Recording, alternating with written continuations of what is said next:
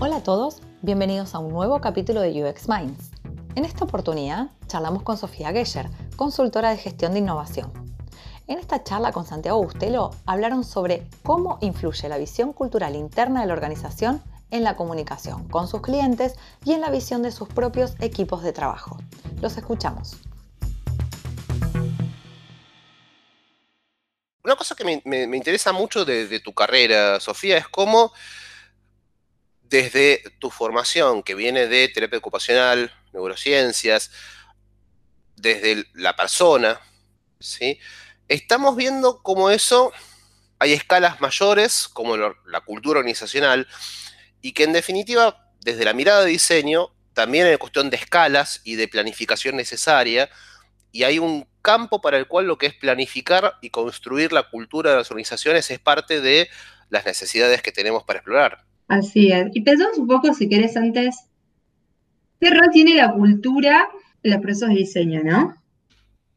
Porque, ¿qué pasa? Muchas veces una persona que va a estudiar diseño tiene cierta formación, se formó en ciertos lugares, por ahí trabajó en estudios de diseño, pueden ser mucho más diseño gráfico, puede ser de diseño estratégico, pero por ahí uno va como formándose en ciertas comunidades que tienen como miradas, creencias parecidas sobre cómo deberían ser las cosas. Y arranca como los diseñadores tienen muy el corazón de sí, bueno, y si es centrado el usuario. Y es obvio, te parece obvio.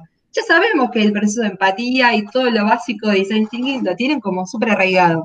Lo que te pasa muchas veces es que tenés que trabajar, muchas veces, muchas veces tenés que trabajar con organizaciones y personas que se fueron formando a lo largo de su vida en otro tipo de sistema con otras creencias en donde, por ejemplo, ya la palabra administración de empresas te habla de cómo administrar de manera más eficiente los recursos.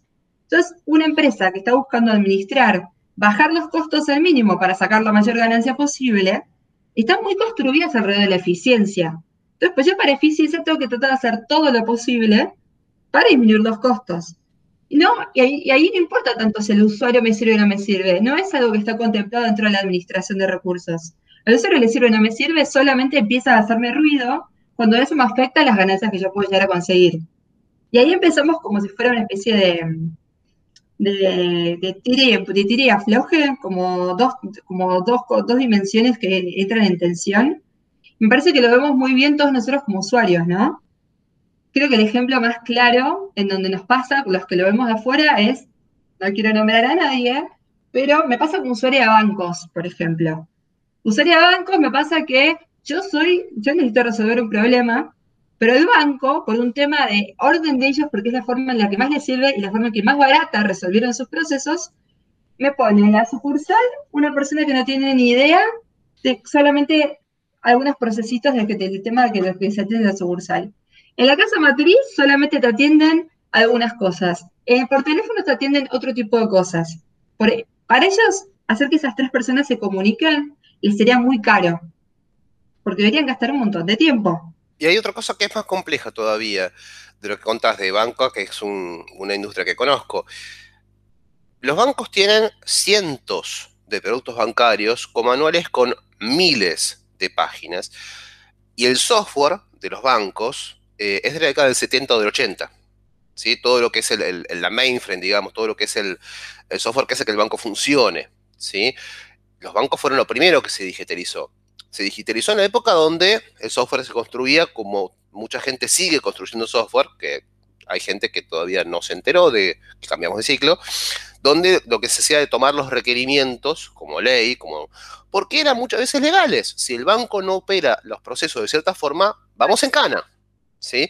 Ahora, con todo ese bagaje, toda esa cuestión, el software que en la década de 80 codificaba cosas más o menos comprensibles por alguna persona, fue recibiendo cada vez más y más y más y más reglas de negocio.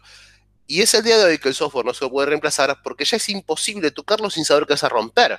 Entonces, tenemos organizaciones que el software ha permitido o ha eh, facilitado o generado un tipo de negocio tan complejo que te digo, quizás solamente el responsable de regulaciones del banco conozca todos los manuales porque los tiene que leer.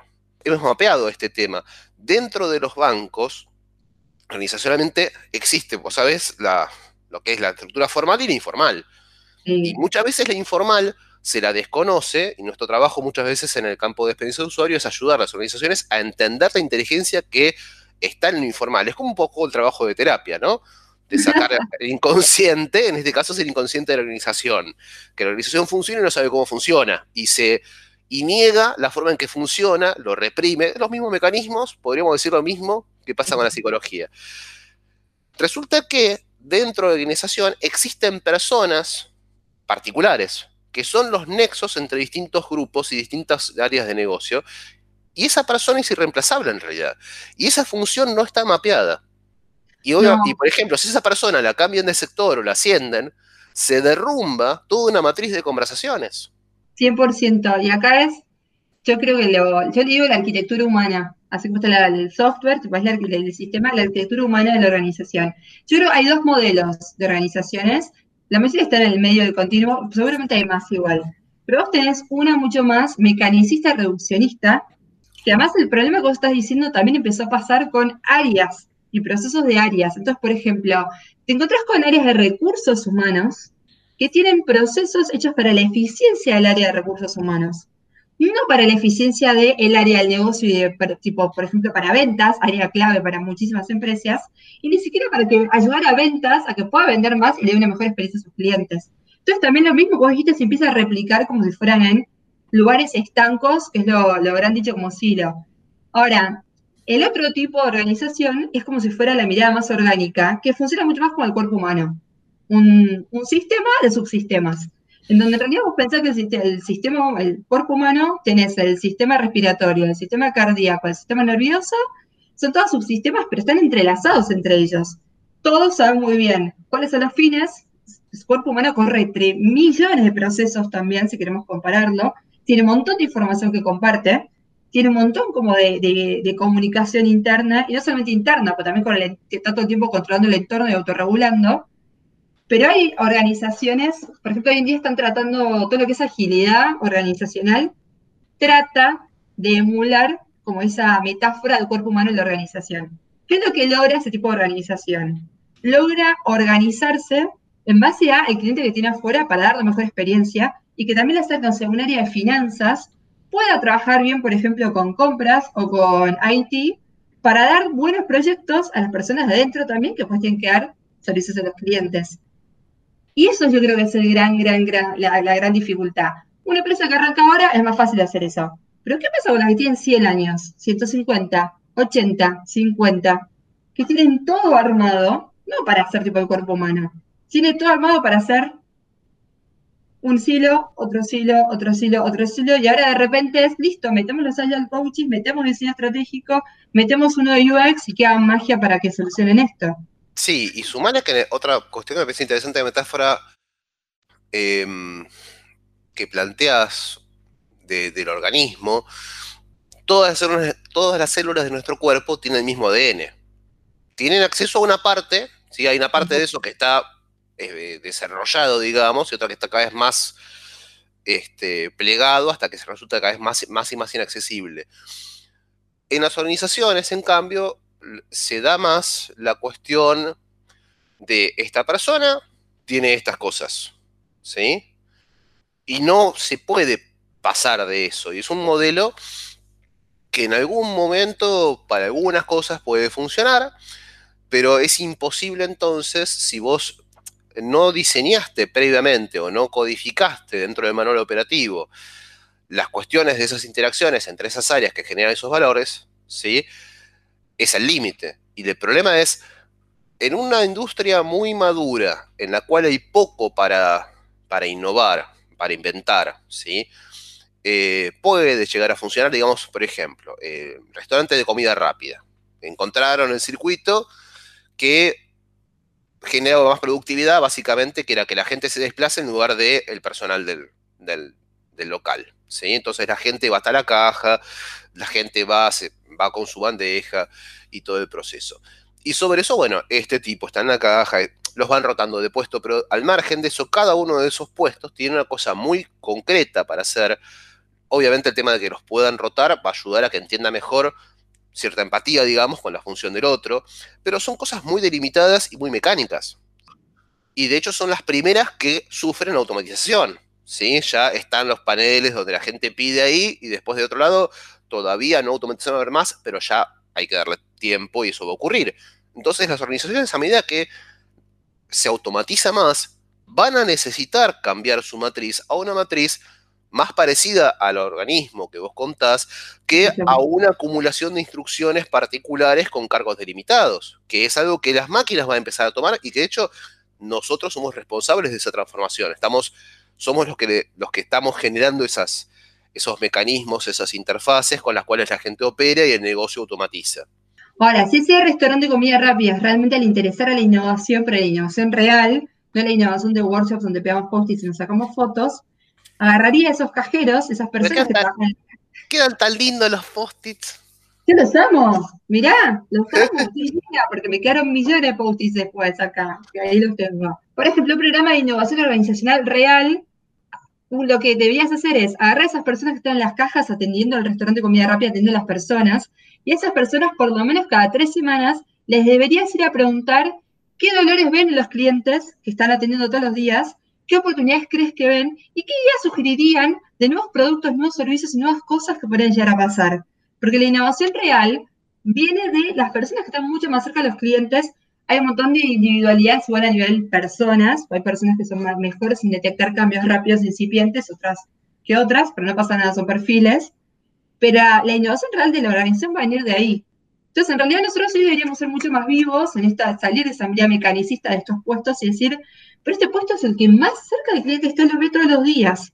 ¿Cómo yo aprovecho eso, armo un buen programa organizacional para que acá levanto inputs y después genero después todas las ideas que haya que generar y ahí nos metemos en prototipar y ver cómo las probamos y testeamos y toda la bola? Bueno, para lo que es la estructura de la organización, eso es lo que yo llamaría el inconsciente, ¿no? La parte que funciona, pero la organización no lo sabe. La cabeza de la organización no entiende que eso que funciona solo entre comillas, porque acá no lo están controlando, le dijeron lo que tiene que hacer, le pasaron el manual, pero todos los quiebres que hay se van resolviendo de formas mágicas que entre las mismas personas que están en ese rol se van compartiendo tips e información, lo ves en los call center, donde es interesante porque las respuestas del turno mañana y del turno tarde son distintas.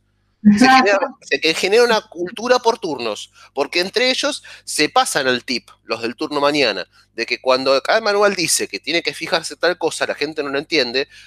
Yo descubrí que si le digo al cliente que se fije el cable negro o el cable grueso o lo que sea, ya ahí reconocen cuál es el cable del que estoy hablando. Ya encontré una forma de explicarlo. Y el otro turno no le llega esa información y tiene otra metáfora, otra forma de resolver el mismo problema, capaz válida, capaz mejor, capaz peor, y nadie fuera del turno se entera de eso y lo sistematiza y lo mete en el manual. No hay tampoco una revisión de eso. Los grupos cuando pasan mucho tiempo juntos empiezan a compartir creencias y símbolos. Todos los grupos humanos, representaciones sociales son. Y empiezan a tener creencias compartidas. Cuanto más tiempo juntos pasan, más creencias compartidas y símbolos tienen. Está hecho a propósito, somos seres sociales, está hecho para que nos comuniquemos de la forma más rápida posible con nuestros pares. Ahora, si vos en esa organización no te ocupás, como decía Steve Jobs en su, creo en el libro de la, biografía de él, si te ocupás de que la gente se empiece a salir y a cruzarse, pero no de una manera mecanicista, de generar un montón de espacios para que todos convivan también un poco de tiempo, la gente no va a empezar a generar creencias compartidas con las otras personas de las organizaciones. Porque vos ahí sí necesitas, yo por de la empresa en donde trabajé, teníamos el gran tema de los de atención al cliente estaban separados de los vendedores, eran como dos razas diferentes, con creencias diferentes, con cosas completamente diferentes, casi que las compensaciones de recursos humanos no tienen nada que ver, pero eran las dos personas de cara al cliente. Si esos dos se unían, porque además el proceso de primera, de, era una empresa B2B, toda la venta al principio era a través del vendedor. La segunda parte de, de venta, de, experiencia de compra, era con atención al cliente que no tiene nada que ver. Ahí teníamos que unirlos, que se necesitamos de amigos al final. Si no se hacen amigos, es como vos decís, no comparten información, no se comunican, no hablan. La experiencia del cliente es cualquier cosa. Ahí tenés un, tema, Sofía, es que hay funciones que ni siquiera hay que desarrollarlas en detalle, sino simplemente darles un empujoncito. Por ejemplo, si vos a la gente dejás que almuercen juntos, mágicamente, en esa media hora, hora, el tiempo que, que compartan en la mesa, van a compartir alguna anécdota. Esto me lo enseñó un gerente que contaba que, que él compartía mucho tiempo con la gente, teniendo conversaciones y particularmente con los más conflictivos. Sobre todo para demostrar que sea lo que sea que haya pasado, no, no significa que no podamos comer juntos. En primer lugar, eso, que no es tan grave. Y en segundo lugar, eh, compartir esa información que va surgiendo eh, y, también regular un poco esos mecanismos. Él me, ha pasado muchos tips muy interesantes de gestión, pero que son cosas tan sencillas como compartir un almuerzo. No hay que, especificarla y eh, da esa idea como que tengo que ponerle mucho esfuerzo y apretar mucho las tuercas y agobiarme con todo eso y estresarme con todo eso y también al otro generarle eso porque si no se sufre, ¿no? No, no, no vale lo mismo.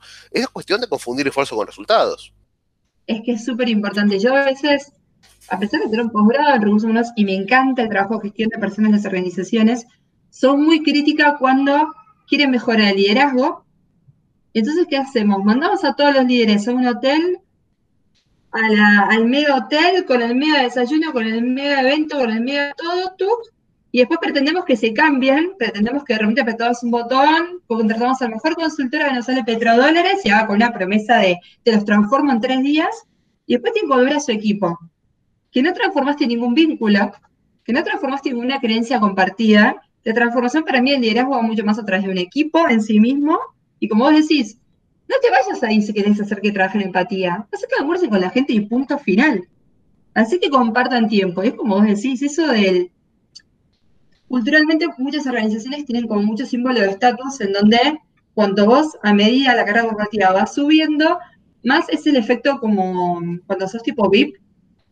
El gran efecto del marketing tipo, vos sos VIP, vos pasás, el no. Vos entrás, el no.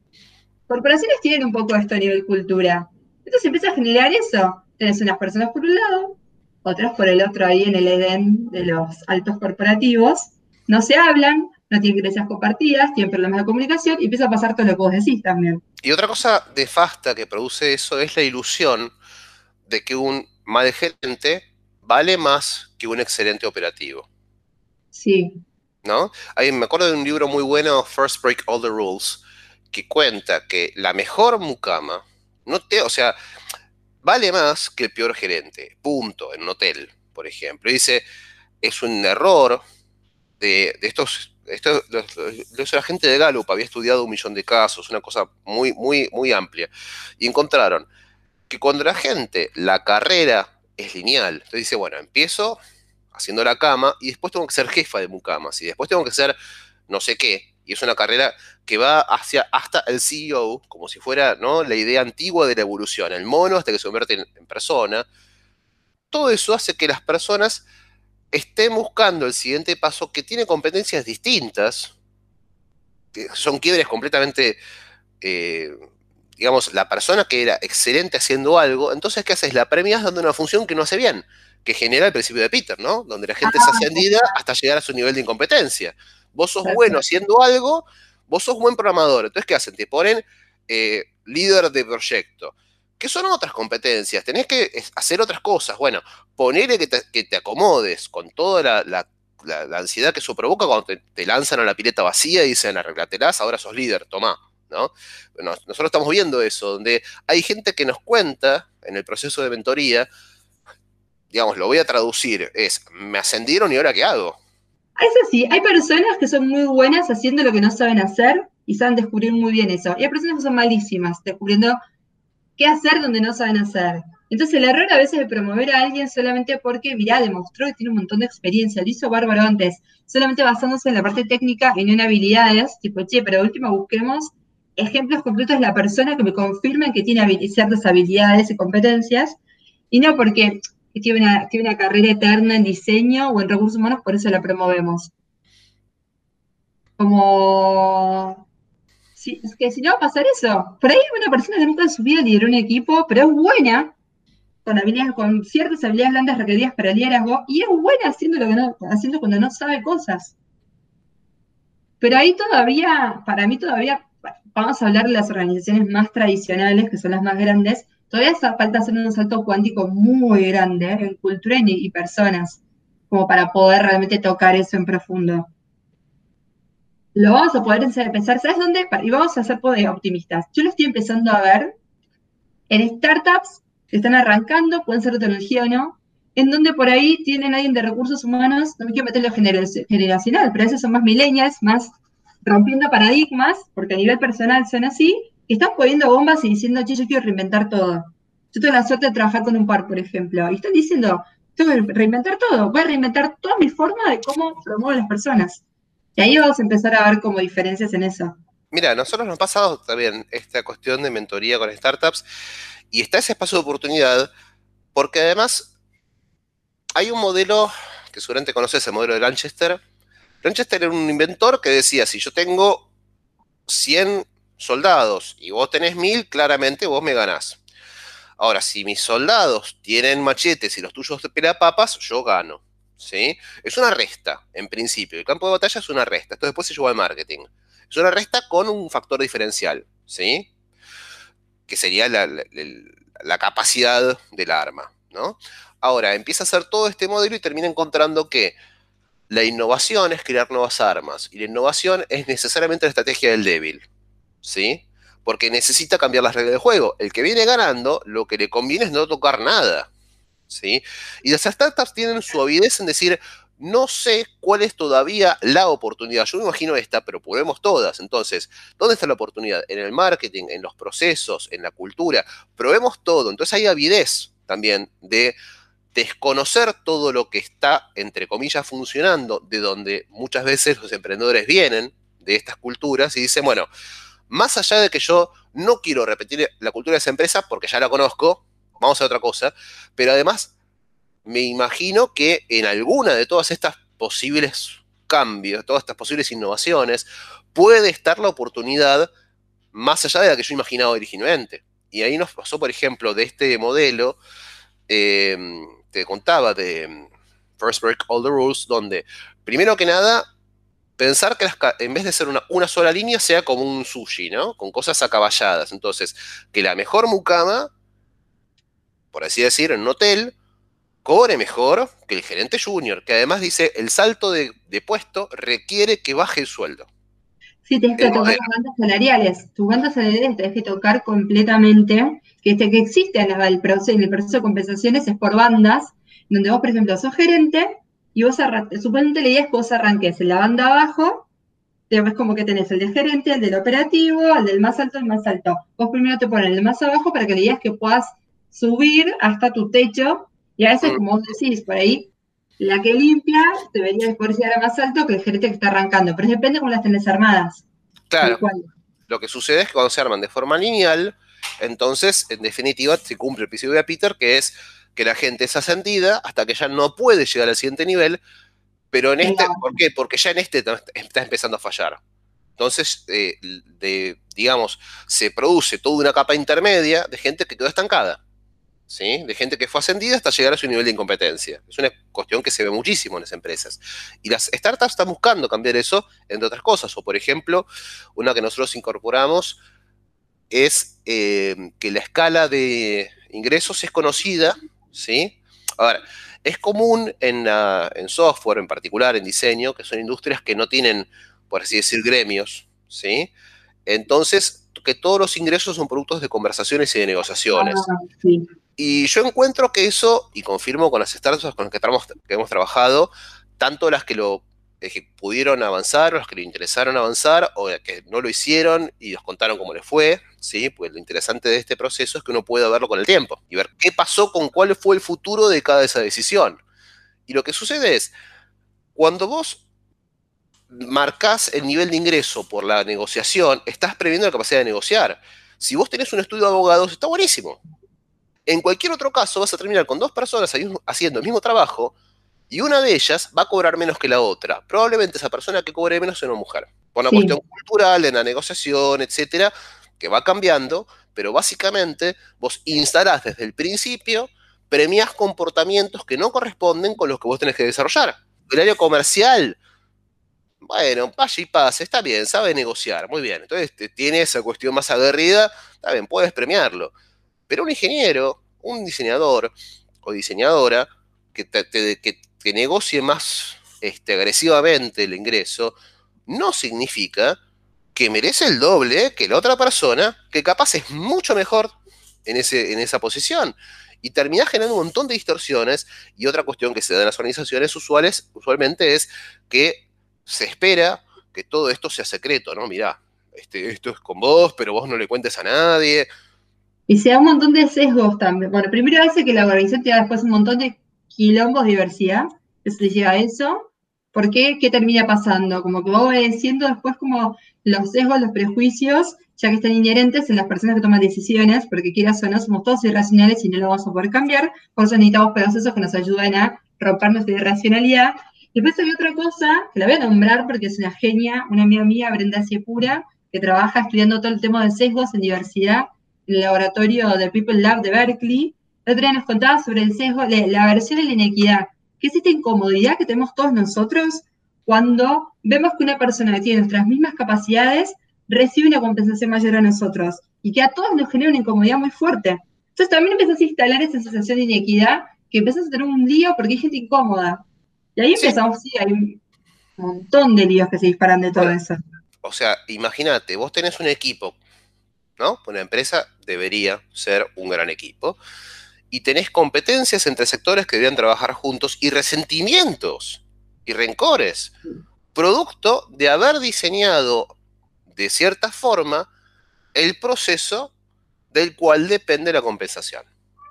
Porque ese proceso no premiaba los resultados que se tendrían que haber obtenido. Estaba premiando la conversación esa y no las que esa persona va a tener después. No, y además hay varias cosas. Es el. Primero hay que mirar muy bien esa parte para realmente premiar en cierta manera lo que tenemos que premiar. Y después empezar a mirar también que no todo también es conductismo, simplemente yo lo porque me premian, que es más tipo un tema de motivación extrínseca, que es importante, porque yo a veces creo que no pasa solo porque yo quiero conseguir más plata, pasa porque dependiendo cuánto me pagan, a mí la organización me dice cuánto valgo para ellos. Entonces, es un poco más y poco más jugado de otro lugar en realidad. Es vos depende de cuánto me pagamos, me está diciendo que él te, te es más importante que yo para vos. Entonces también empiezan a jugar un montón de cosas personales. Es genial, porque había un investigador, un psicólogo, se llama Kurt Lewin, que en los 40 estuvo estudiando la psicología de los grupos, y él decía que para que un grupo funcione bien, tiene que ver como dos cosas. Uno es la claridad de las tareas que tienen que cumplir, como los objetivos en concreto de trabajo, pero sí o sí eso tiene que estar en equilibrio con la cohesión del equipo. Como que tanto el equipo está junto y cohesionado y como esa plasticola que une al equipo para trabajar. Si vos no dedicas tiempo, la misma cantidad de tiempo para trabajar es esa tarea, que para mantener el equipo unido, ese equipo nunca va a ser un equipo y no va a ser eficiente. Y eso es impresionante, que es de los 40, pero todavía se nos está perdiendo un montón y no tenemos que entender en profundidad. Eh, creo que eso es como un resumen de lo que veníamos diciendo antes. ¿Y por qué impacta el diseño todo esto? Si nosotros, yo creo que hay que empezar a hablar de culturas centradas en los usuarios, no solamente diseño centrado en las personas. Tiene que ser cultura centrada en las personas. ¿Qué es esta gran diferencia de cuando yo trabajo pensando que tengo que resolver un problema de mi área versus cuando yo trabajo pensando que tengo que resolver el problema de mis usuarios?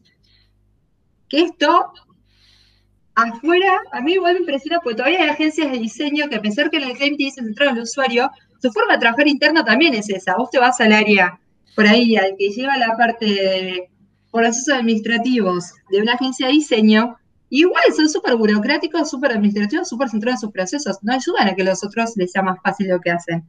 Me parece que no sé cómo decirlo, como si fuera el mindset que no es de empatía, o mindset de empatía aplicada, donde pensar cómo le agregas valor al de enfrente. Y estar todo el tiempo pensando en eso. Y si no trabajamos mucho en esa parte, todo lo que haremos arriba no va a ser realmente, o sea, va a ser a corto plazo y no va a ser sostenible a largo plazo, en algún momento va a caer, ¿no? Hay, hay, una capa de responsabilidad muy importante, ¿no? De decir, lo que yo hago tiene efectos de primero, segundo, tercer orden, y tengo que ver no lo que yo hago, sino lo que pasa después. Tal cual. Y ahí tenés una cuestión que nos pasa a los diseñadores donde el proceso que yo conozco de formación profesional, donde uno empieza preocupado por lo que sucede en la pieza, ¿sí? todavía se está peleando con las variables formales y la está viendo en función de si, si, está bien o no, en base y está recalibrando su estándar constantemente hasta poder aprender qué entre comillas está bien y qué entre comillas está mal, hasta que uno eso lo tiene más o menos incorporado o deja de tenerlo como preocupación y pasa a ver qué pasa delante del artefacto con la gente. Lo mismo pasa, veo yo, eh, donde mucha, hay, un perfil que vos conocés en lo que es este, las, anclas de, carrera, que es la persona que dice, mi trabajo es esto, de tal atador, de mi vida o por otro lado, y no me importa. Y hay gente que tiene esa, esa, esa ancla, digamos, que no es la del innovador, también un tema es que las organizaciones han calibrado a veces en función de esto y eso no permite que surja nada más. No esperamos, no, no, sé si es bueno, si yo podría pretender que todo el mundo tenga esa preocupación, pero lo que creo de lo que vos decís, Sofía, es el problema de que no, haya espacio para quien lo tiene. Es verdad eso. Me parece que por ahí viene el tema del cambio cultural que hay que hacer. Eh, pensando, yo creo en los cambios culturales que se dan y trabajo en cambio cultural, pero para mí los que mejores se dan son los que son a través de acciones, que esas acciones mismas ocultan creencias que son contrapuestas por ahí a la creencia inicial. Entonces yo a través de una acción que estoy modelando un comportamiento diferente, estoy hablándolo muy en técnico, pero es simplemente el, si yo quiero mostrar una organización que importa más el de a, quién yo le hago cosas y no solamente mi propia eficiencia, todo quiere y mostrarlo en acciones. Entonces, lo mejor que puedo hacer es un proyecto concreto en donde yo muestre entonces cómo le agregué valor, porque no sé, cómo un proceso de compras redefinió un proceso interno y por ahí yo me acuerdo un proyecto que habíamos tenido que nunca lo logramos, que era simplemente agarrar el proceso de cómo de, de contratación de proveedores de cualquier área y hacerlo fácil, y hacerlo visualmente fácil, entendible y digerible por los, los clientes internos, por las personas de cualquier área. Y ahí te está mostrando cómo un área puede ser compras o puede ser cualquier interna, ayuda a que los otros les sea más fácil hacer lo que tienen que hacer y les ahorre tiempos. Y por ahí ese ejemplo uno agarra y le pones mucha visibilidad y le, pone, y le, y mostrás a todos y con eso se empezás a generar cambio cultural, pues estás mostrando cosas concretas. Por ahí después eso otro dice, che, me copó, lo voy a probar, y después un top, alguien del top management lo toma y se lo muestra a todas las personas como un ejemplo concreto de las cosas que hay que hacer. Y empezás a hacer como un cambio cultural mucho más orgánico. Ahí nos pasó una vez, Sofía, que un cliente con procesos muy complejos, y sabiendo que yo me dedico a esto, y yo había contado, mira, el proceso es tan complejo que lo, yo me hice un instructivo para poder, para poder seguir este proceso y, yo ya tenía todo muy ordenado eh, y había hablado con mucha gente de diferentes áreas porque cada una de las partes lo enganchaba. Y es así como una vez me preguntan si les podía pasar mis notas para otro proveedor. O sea, la organización me pide a mí, en realidad es mi trabajo, o sea, ayudar a la organización a entenderse a sí misma. Si entendemos la experiencia de usuario como lo que pasa, le pasa a la gente, las variables no son las interfaces, las variables son las culturas por las cuales esas interfaces existen. Y muchas veces esas culturas lo que hacen es amplificar su burocracia porque ya que hay software, como te contaba en banca, le sigo metiendo líneas de código, le sigo metiendo reglas y hago una cosa cada vez más compleja e incomprensible al punto tal que la organización depende de un software que no sabe cómo funciona. Sí, es que yo creo que el diseño, todavía no nos dimos cuenta, pero el diseño, no diseño solamente por la cara, una lavada de cara, no es la chapa y pintura. El diseño real estratégico, centrado en las personas, le agrega la capa humana a los procesos, que antes nunca se tuvo en cuenta. A mí me como yo trabajé mucho con, con esa pata de los procesos y podemos ayudar muchísimo a que todo el mundo entienda mejor los procesos internos. Es como vos decís, es simplemente por hacer entendible y digerible por nuestro cerebro de una manera en donde me sea fácil menor carga cognitiva, entender cada proceso, que por ahí los que diseñan, o sea, los que diseñan procesos no tienen esa habilidad. Nosotros sí los podríamos ayudar a esos. Yo creo que una gran beta que todavía no estamos explorando es esa, cómo le metió, cómo ayudamos a toda la parte de ingeniería de procesos en esa parte. Hay que meternos mucho más en diseño, ¿eh? O sea, más allá de la parte de cultura, hay que meternos en procesos. Y fíjate cómo hablábamos antes de carreras como administración de empresas, ingeniería de procesos, y no hay diseño de organizaciones, como disciplina. Y en definitiva, estamos con mucho terreno que vemos que hay por cubrir y me quedo con esta idea también, Sofía, donde nuestra disciplina, experiencia de usuario, nace porque había algo que estaba faltando. Avanzamos en una disciplina, construimos una disciplina como una comunidad que lo va construyendo por partes, eh, no necesariamente de una forma organizada, ni mucho menos jerárquica. Eso, yo creo que es la misma forma en que se, forma un idioma, una lengua, ¿no? Se va construyendo y a veces va perdiendo, a veces va ganando, se va, se va transformando, pero como uno de los puntos que vos tocas, que es, eh, así como estamos diseñando software, diseñar la organización de ese software, quizás sea para muchos una este, proyección posible de una carrera que todavía no tenga nombre. No hay una demanda. ¿eh? Además de tecnología, yo trabajo en una empresa química industrial, con ingenieros de procesos de plantas industriales. No sé esto lo que hay para trabajar ahí, para ayudar a que cada proceso, a que los procesos de capacitación, a que cada proceso nuevo sea mucho más fácil, entendible y digerible por las personas. O sea, procesos de seguridad e higiene. Hay un montón de, terreno donde realmente se podría agregar un montón de valor, simplemente por hacerlos mucho más fáciles y Y también lo que yo conozco de la gente de seguridad y higiene es que muchas veces es, es muy argentino esto también, ¿no? La mirada en la regulación, la mirada en lo que no se puede hacer, en la prohibición. Esa es la razón por la que a mí, no sé, yo la, pata del diseño donde yo más centro es lo que sería diseño comportamiento, behavioral design sería. La, forma la razón por la que más me apasiona es eso, es el si entendemos realmente cómo funcionan las personas, qué los motivan realmente, cómo funciona su cerebro, qué hace que la gente quiera de repente usar el casco, le sea más simple, podemos hacer cosas donde no estamos persiguiendo a la gente retándolos desde el control y tratando de las consecuencias negativas haciendo cada cosa. Hay muchísimas cosas que se pueden explorar, hacer, tratar de hacer que a la gente le sea más fácil y una genere carga cognitiva extra para que esas cosas las cumplan. Y ahí tenemos un mundo en la parte, acá son igual dos cosas diferentes. Una cosa es ayudar a que la la gente cumpla comportamientos en el proceso y la cosa es, la otra es ayudar a que sean más entendibles y digeribles y que a cada usuario de ese proceso le llegue de manera cuantificable cuánta información, o sea, que la información sea la cantidad que puede manejar en ese momento y no sea un choclo que no entiendo, que no sé cómo accionar. A veces es un simple dibujo, una simple camino de usuario le hace más fácil entendible todo a todos. Y ahí me parece que está el gran terreno de oportunidad todavía para que desde diseño podamos llegar a entrar y en definitiva, a mí me encanta decir, porque en definitiva es hacerle la vida más fácil a todos, a todos nosotros, a todas las personas. Es eso, al, día, al final del día lo que terminamos haciendo. El otro día hablábamos con Daniel Mordecki y cómo el diseño se entiende desde lo que es la comunicación. Yo te digo, ¿no? El diseño tradicionalmente tiene que ver con eso. Yo le doy forma de mensaje y te lo mando. Entonces está todo el tema de las campañas, etcétera. El diseño está relacionado históricamente con ese tipo de acciones. Y el diseño de servicios no deja de ser algo que yo te hago a vos como cliente. Y por eso digo, no está la mirada del, diseño de la organización. Está el servicio y en todo caso eso le, le pega a la organización como efecto secundario de que hay que acomodar procesos, pero no está eso como foco inicial.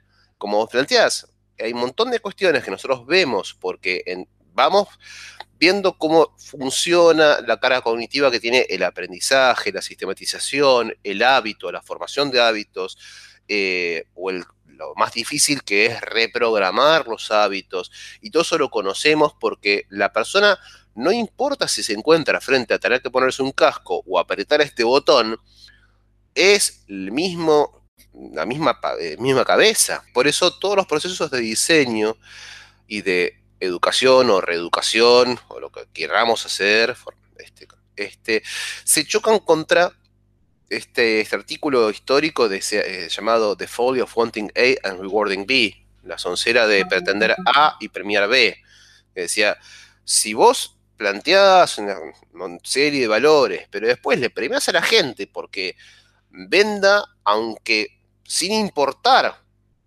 de qué manera lo haga, entonces después no pretendas eh, mantener un manual de ética y que la gente lo cumpla si no la estás premiando por esos comportamientos. No, y además tenés dos cosas. Acordémonos que nosotros como cerebro humano aprendemos de dos maneras.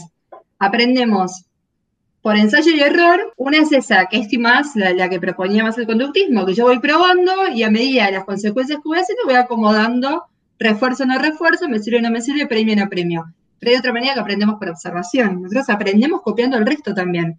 Entonces, si a mí igual me dicen y me premian, aunque a mí me premien por cierta conducta, pero yo veo que el de al lado hace lo contrario, yo por ahí termino copiando el de al lado por más que a mí me premien por lo otro. O por ahí me termina generando un mambo de disonancia cognitiva que al final no entiendo qué tengo que hacer.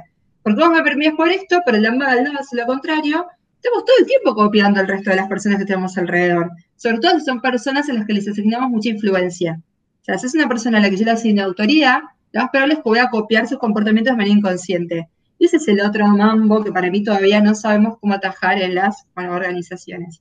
Eh, pero eso ya nos vamos a, este, es para abrir otro capítulo. Bueno, fíjate que es interesantísimo porque estamos hablando de que en experiencia de usuario, o mejor dicho, concretamente en diseño de interacción, estamos buscando influenciar y de alguna manera, en definitiva, modelar el comportamiento de una persona a la vez contra el artefacto, el sistema, digamos, que entienda cómo funciona, que lo incorpore, que genere hábitos positivos, pero siempre es una persona que además todos los usuarios, por cada nivel que planteamos, en definitiva los vemos como aislados y repitiendo los mismos hábitos.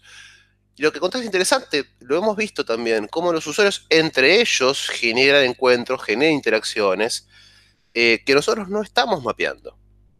Claro, tal cual. Tal cual, porque por ahí tu usuario tiene un montón de otras influencias, de dónde saca la información que no es simplemente la de vos tenés ahí y ahí, eh, te interrumpa. Ahí me hiciste acordar un valor que le encontré el Focus Group. Pues en su momento, bueno, como marketing decía Focus Group, y ellos hicimos para ver si servían para algo, vimos que no, por este problema de que está lo. Copian al lado. Sí, sí, de que está lo, que se imaginan que sería y no tiene nada que ver con la realidad, porque están más en lo que debería ser o lo que debería, creen que deberías escuchar. Pero una cosa que se observé y me la quedé como nota mental y me acabo, acabo de rescatar es, si podés usar ese tipo de técnicas, no sé si esa concretamente, pero se podría diseñar alguna, para encontrarse las conversaciones que surgirían naturalmente frente a eso. Un focus group me parece que es una mejor muestra, más que de la necesidad o de los pedidos o lo que sea, de lo que la gente estaría conversando en un almuerzo o frente al, al dispenser este, y esas conversaciones también son interesantes, son valiosas, porque, como vos decís, están moderando después todas estas situaciones de, cultura y de respuesta frente a las cosas. Mega interesante, por ejemplo, me quedo pensando en una aplicación de pedido de comidas, no sé, las típicas que ya conocemos, que son de pedido de cosas, todos tenemos en nuestro celular. Muchas veces, seguramente el grupo de personas, como están eligiendo qué comer y están mirando la aplicación, no están solos, están dialogando con una persona al lado. Che, bueno, ¿qué comemos? ¿Qué te parece esto? ¿Qué te parece otro? Y es verdad que de repente vos tenés un vínculo de usuarios, de dos usuarios son de la misma, que hay un vínculo ahí, ¿no? Yo al ser terapista ocupacional, yo no soy psicóloga, tenemos una gran diferencia, estudiamos mucho el hacer de la persona. Y yo trabajé todo el principio de mi carrera con personas dentro del espectro autista. Y hay un abordaje, vos tenés personas con autismo que lo que tienen mucha dificultad con el lenguaje verbal. Entonces, ¿qué hacemos? Hay todo un abordaje que se llama estructuración visual de las actividades y el entorno, para usar el entorno para justamente diseñarle el flow de pasos que tiene que hacer. Para mí eso después cuando caía diseño estratégico, caía UX, dijiste lo mismo que yo hacía. Es exactamente lo mismo que yo hacía antes, con esta, antes cuando trabajaba en esto. Eh, es súper interesante eso, que hay un montón también de otros abordajes que, que también se metían y que ya está también puesto y que podemos robar un montón de ideas de ahí que están buenísimas. Muchas gracias Sofía por tu participación. Los esperamos a todos en el próximo capítulo de UX Minds y recordá que podés volver a escuchar este podcast desde Spotify, Apple Podcast y Google Podcast o también podés verlo a través de nuestro canal de YouTube como UX Minds.